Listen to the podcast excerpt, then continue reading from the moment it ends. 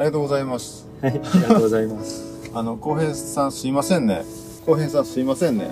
録音がされてなかったみたいで。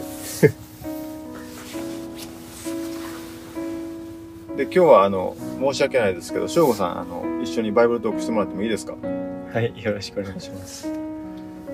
あの、今日はね、12歳の少年のイエスの話を一緒に考えてみたいんですね。はい。例えば、えっと、子育て。はで、多分、マリアとヨセフさんも、イエス・キリストを育てるっていう、結構なかなか難しい仕事をしてたと思うんですけど、い。はい。ね、親として学んだり、子供を見ながら学んだりすることもあると思います。そういうのありましたか？子供幼稚園してるとき。戸惑ったりとか。か、素人なんで、全然、ね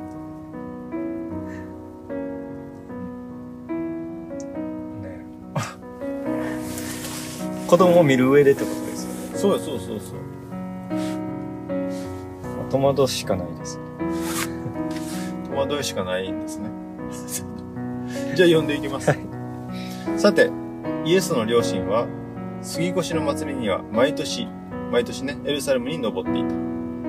イエスが12歳になった時も、慣例に従って、祭りのために上京した。ところが、祭り終わって帰る時、少年イエスは、エルサレムに居残っておられたが、両親はそれに気づかなかった。そして、道連れの中にいることと思い込んで、一日、道を行ってしまい、それから親族や知人の中を探し始めたが、見つからないので、探し回りながらエルサレムへ引き返した。そして3日の後にイエスが神殿の中で教師たちの真ん中に座って彼らの話を聞いたり、質問したりしておられるのを見つけた。聞く人々は皆イエスの賢さやその答えに驚嘆していた。両親はこれを見て驚き、そして母が彼に言った。どうしてこんなことをしてくれたのです？ご覧なさい。お父様も私も心配してあなたを探していたのです。するとイエスは言われた。どうしてお探しになったのですか？私が父の家にいるはずのことをご存知なかったのですか？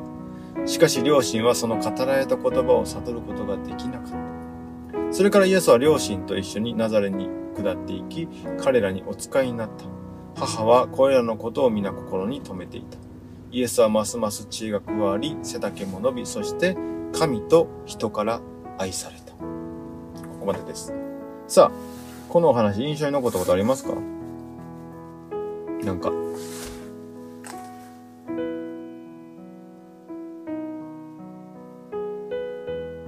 一人でどこ行ってたよ？イエス様？ん一人でって。いや、両親と離れた時に、はい。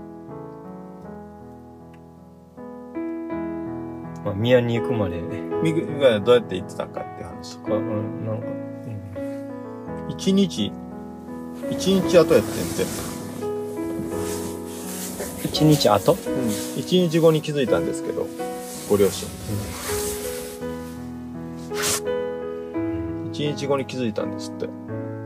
二日の道のりじゃなかったっけ？一日後だったっ一日後に気づいて、気づかなかった理由は何だったか覚えてます？けえ、いっぱい人いたんやったっけ？そうそう。で、その中にいると思い込んでて。いるもんだと。思い込んでて。で、結局、宮でイエスを見つけたのは3日後。うん。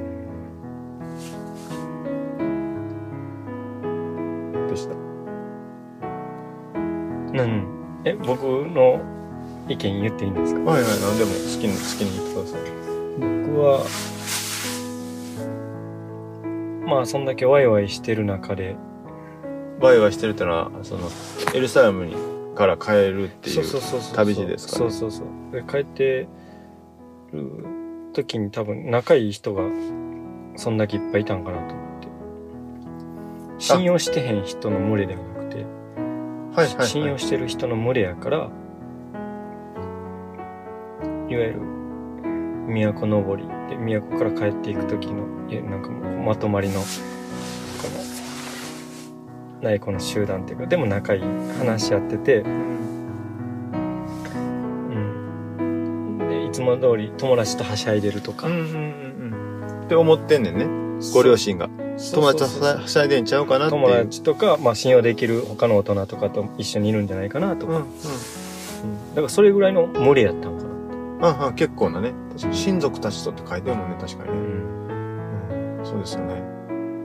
で、その少年、神殿の中で、こう、教師たちの真ん中に座ってましたね。はい素晴らしい素晴らしい。どうしてそんなことになったと思います？どういう、こう、流れで？どうえもう一回言ってくださいどうして？どうしてその真ん中に座る、いきなり真ん中に座り出したとか、なんかどういう経緯でいきなりこう真ん中で見つけたわけですよね、3日後に。イエス様を。ヨセフとマリアがね。どうしてそういうことになったんだと思い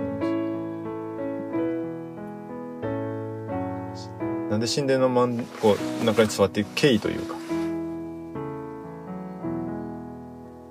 多分その話してる内容が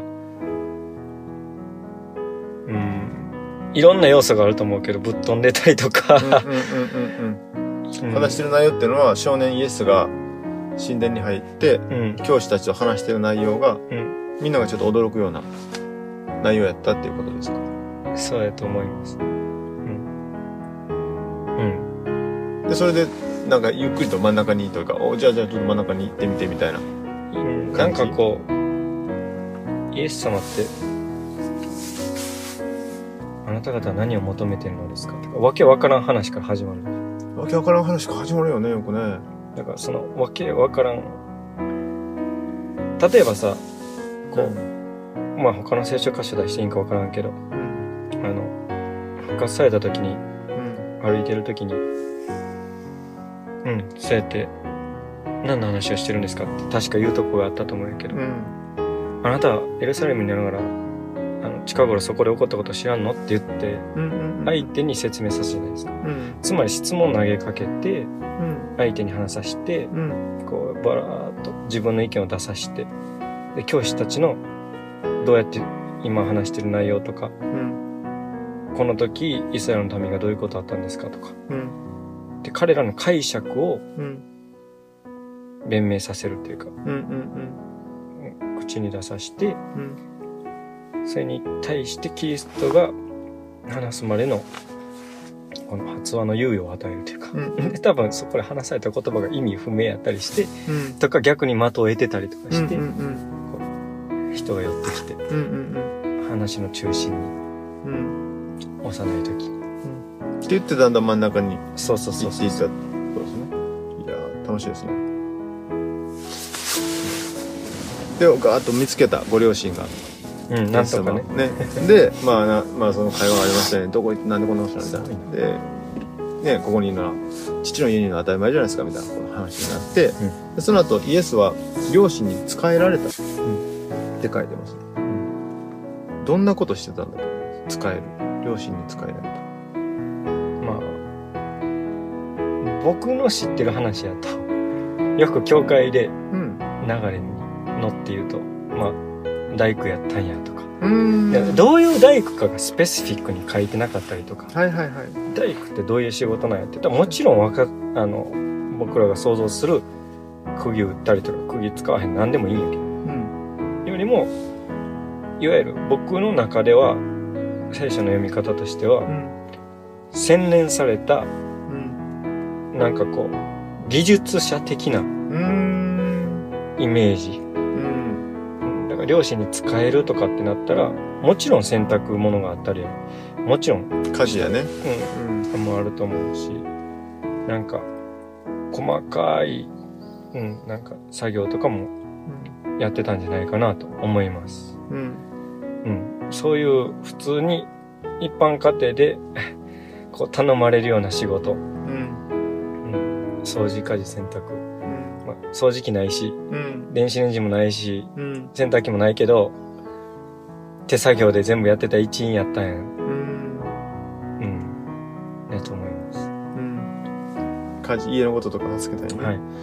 はい、ありがとうございます。なんとなくちょっと外観っていうか、生活感が見えてきましたね。うん。さあ、祭りの期間が終わった後、両親は帰るのはもう習慣ですね、これ。絶対もう祭り終わったら帰る。ね。で、イエスは、イエスは同じように行動しなかったですね。両親に一言も言わずに、ね、エルサレムの宮に留まっていました。と思います。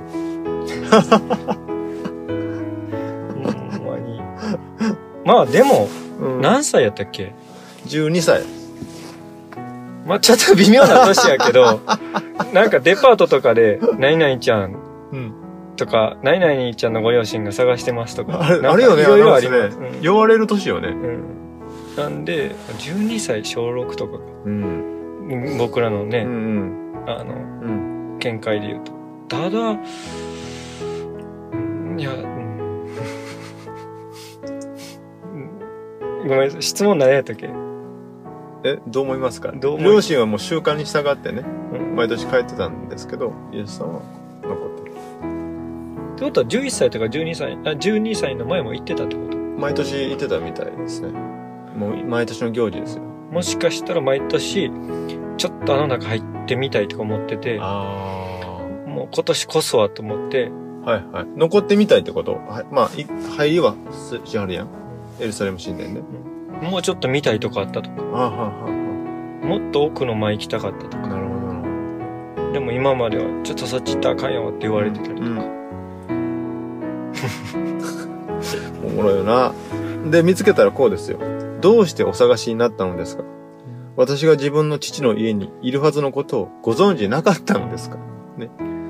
という言葉を、あの、うん両親は悟ることができなかったって書いてますね。うん。どうしてでしょう？まあ普通、難しいんじゃない？そんなこわとかんないのかな何言ってんこんなに言ってんねんってなるよね。この子ね。確かに。うん。で、エルサレムの宮では、こう、両親に従ってる感じしないですけど、んナザレの家では帰って両親に仕えられたって書いてる。この、なんか二つの生活の態度というか、仕えてるイエスの生活の態度と、その、こう、なんか、従ってないように見えるイエスの、神殿にいるイエス。この二つの違いどう思います？うん。役割が、うん。僕はイエス様を信じてるんで、うん。その上で話すとうん。言えるならば、あの、役割を熟知して、その役割に従順である。同時に、その別に二面性じゃないけれども、はい。やらなあかん時っていうのは、どうしてもその時間を割いて、うん。その時間にやるべきことを明瞭にされて自分の中ではうん。他の人が説明してでもついてこれないことでもうん。態度で示すことによって後でその意味がつながる、糸がつながったりとか、点がつながったりとか、うん。彼の行動において意味わからんところでも後からこういうことやったんかってつながることが役割においてあったんじゃないかな。うん。彼の中では明確ですよ。うん、僕たちにはそれが口で説明されようがわからない。うん。実際にいろんな行動でそういう時ってあると思うんですけうど、ん。説明したから繋がるんじゃなくて、説明する努力は一つの形やと思うんですけど、うん。それを相手読んだりとか、うん。何でもいいんですけれど、うんそれ以上に態度で示すことができるならば、そっちの方が一つの形やったんかな、うん。ということが、その時の宮にいる姿。うん。で、同時に宮から出て、まあ、言葉難しいですけど、使えてた姿。うん、その、ご存知なかったんですかっていうところは難しいですよね。そのことをどうとるのか。後から点点で繋がったと僕は思ってるんですけど、でもそこから出て、今与えられてる家族のもとに帰る。うん。で、その家族のもとで養われて、肉体的に食べ物食べて、衣服、うん。衣食住を与えられて、で、同時に育っていった。そこで家事仕事、手伝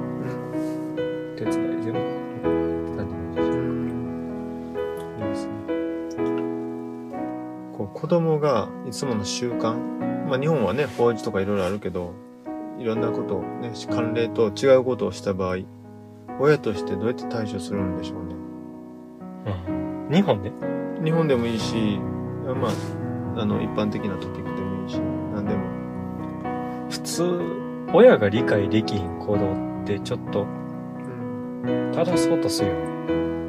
そうやね。見守るっていうのはすごい大きな懐やなと思うけど、あうん。すごい柔和な人やなと思うけど。ーでも普通正そうとするよ。うん。なんでそんなことしてんのとかそのそうじゃないでしょって。だって自分が見えてる方が正しいと思うから。自分が4 5 0年生きた人生が正しいと思う。私が見えてんだよって言いたいでしょ。あ今までやってきた習慣が正しいと思うから子供が外れたことをしたらそれは外れてるという外れてると思いになりますよね。思うよね、ううん。なるほどなるほどいいですね。そうよね。そりゃそうよね。うん。神と人に愛される人とはどんな人でしょう難しいな。一番不思議な、か書いてるもんねここに、えー天を仰ぎ見てうん。うん隣人を、うん、使えるか。隣人を使える。臨時に使える。確かにイエス様ね使えられたって書いてる。今の時代どうしたらこう神と人に愛される人になれると思いますか？またその神と人に愛されるコミュニティ教会はどんなところだと思いますか？普通にまあ何を自分の中で改革されたいとかいうところになってくると思うんですけど、自分の中で例えばイライラすることとかが、まあ、イライラすることを避けることは難しいかもしれないけれどもイライラじゃなくてもっと大きな意図で、まあ、イライラすることも含めて何を伝えられようとしてるっていう受け答え方とか自分の中の解釈が変わるとか、うん、それをそれが今見えてる世界って言ってもいいし、うん、誰かに対しての解釈が変わるっていうことですか？人でもいいし自分の立ち位置とか自分態の立ち位置度とか、あうん、まあ何回も今自分が言った通り姿勢とか、うん。心の態度ってよく言われますけれども。うんうんうん。それが神と人に愛される。かうん、そう。っていう。見える角度が変わるとうん人に使い方も変わってくるやろうしうんうんうんうん。解釈が変わればやっぱり自分の振る舞いが変わると思うし、うん。うん。解釈っていうのはこんなんていうの？混合石じゃなくてもう一番大事なとこやと思ううから、ん。解釈が変わるっていうのは自分が何のために生きてんだとかも全部変わるから、うんうんうん。人に使えるっていうところまでこの言葉を落とすのは難しいけれどうも、ん。理解が変わる。うんだからよく私が変われば世界が変わるっていう言葉があるけれども、その単純な言葉のその大きな、ま、大きなあのなんていうんですかね膜の範囲ではその言葉が言えてもうん。ね実際それができるとかそれをずっと24時間意識するとかうん。私が変わるってことはどういうことだろうとかうん。具体的を持ってうん。何が変わるんだとか変わった先には何があるんだとか大きな範囲で見た時にはわからないとこいっぱいあると思うんですけど。でもイエス・キリストまあ僕の中でイエス様って言うんですけどキリストを見る時にはゆっくり変えられていって人と天の父神様を愛する方に変えられていっていると僕は信じる。うん。まあ自分の信仰告白になってる。今の自分の人生のスケールですね。うん。今そうやって歩んでると信じるとうん。そのストーリーラインの中を自分は歩いてるんじゃないかと。うん。が神に愛されて人にも愛されて人に使える姿を求めている姿勢でありたいと思ってます。僕の姿勢あです。のイメージーズもねあの皆さん今40日のあのやってられる方もいると思うんですけどやっぱりその宮に入ってる空間でそこからその時間その空間だけは全く違う世界を結構感じる人もいると思うんですね、私の15分の音声ガイダンスもついてますから。でそこから出ていって世に仕えてる時間。ほん。でそういったリズムっていうのは実は大事なんじゃないかなとも思わされるしやっぱりこう宮で交わること。ほんで外で使えること。うん。そういったことも本当に大事なのかなと思いますね。うん。僕はなんかこのストーリー読んでて結構確かにあの親とかって子供を自分の物語の中に何とか留めることでうまくいくんじゃないかってうん。言ってくれましたけど翔吾さんがさっき。ね自分の解釈でとか自分のプランでね。でこれはまさにイエス・キリストが神だとするならば本当に神を自分の計画にこう持ってくるようん、ことってよくあるし、何言ってるかわからんって よくあるし、うん、まず自分が何言ってるか分からへん。そうね。でこの習慣が実は何の意味があるんだとかね、実は分かってなかったりとかするっていうのもあるかもしれないですけど、なんか、あのー子供がね、ちょっとよくわかんないことしてても、もっと期待していいのかなとうーん。思いますね。うん。それは、あのーもちろん悪いことは悪いこととして指摘しないといけないと思うんですけど、その、イメージーズのみんながね、うん。ちょっと自分の理解してないうん。ことをしてるときに、うん。何かそこにね、うん。あの、大きな計画があるんじゃないかとか、うん。そういった目線で見ることも大事なのかなと、ちょっと思わされました。信仰。信仰いるね、うん自分のストーリーで生きてくれたらね、うんと特にあの、リーダーとかなっていく人はこの誘惑をいつもあるのかなと思いますね。うん、自分の思うように信仰生活してほしいとか、教会生活してほしい。でもやっぱりね、神がその人をどう思われてるか、うん。どういう関係で歩かれてるかっていうのを大事にしていきたいと思います。うん。いつも僕も失敗してるし。失敗だらけですけどね。ちょっと最後お祈りしていいですか？は神様ありがとうございます。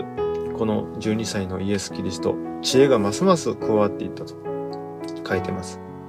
本当にこういった成長を見せてくれることも私たちも共に、えー主とこうついていってるものとして自分たちも成長していくんだろうなと今、えー、翔吾さんが言ってくれたみたいに変えられていく人生。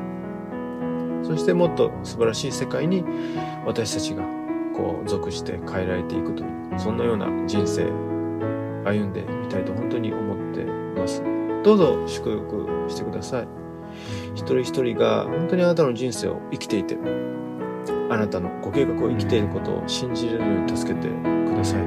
多くの人を私たちの基準で測ってしまう時があります。多くの人を私たちのストーリーに使いさせようとする時があるかもしれません。でもどうぞ夫婦間においても友人の関係においてもこの人は全く私と違う神の形なんだと。あなたの計画を運びあなたの御心を運んでいる存在なんだ。一人一人がお互いのことを見れるように助けてください。何よりも子供が わけのわからないことをします。えーその時にどう対処するか知恵をください。えーまた私たちがあなたと共に歩む時にどう対処するか知恵をいただけたら幸いです。私たちを本当に知恵を持って導くイエス・キリストの恵み、えー大きな大きな範囲で私たちの計画をされている天のお父様の愛。そしてそれを突き動かす精霊の親しい交わりが今週も一人一人の上に豊かになります。ように愛する主イエスキリストの名においてお願いいたします。アーメン。アーメン。感謝します。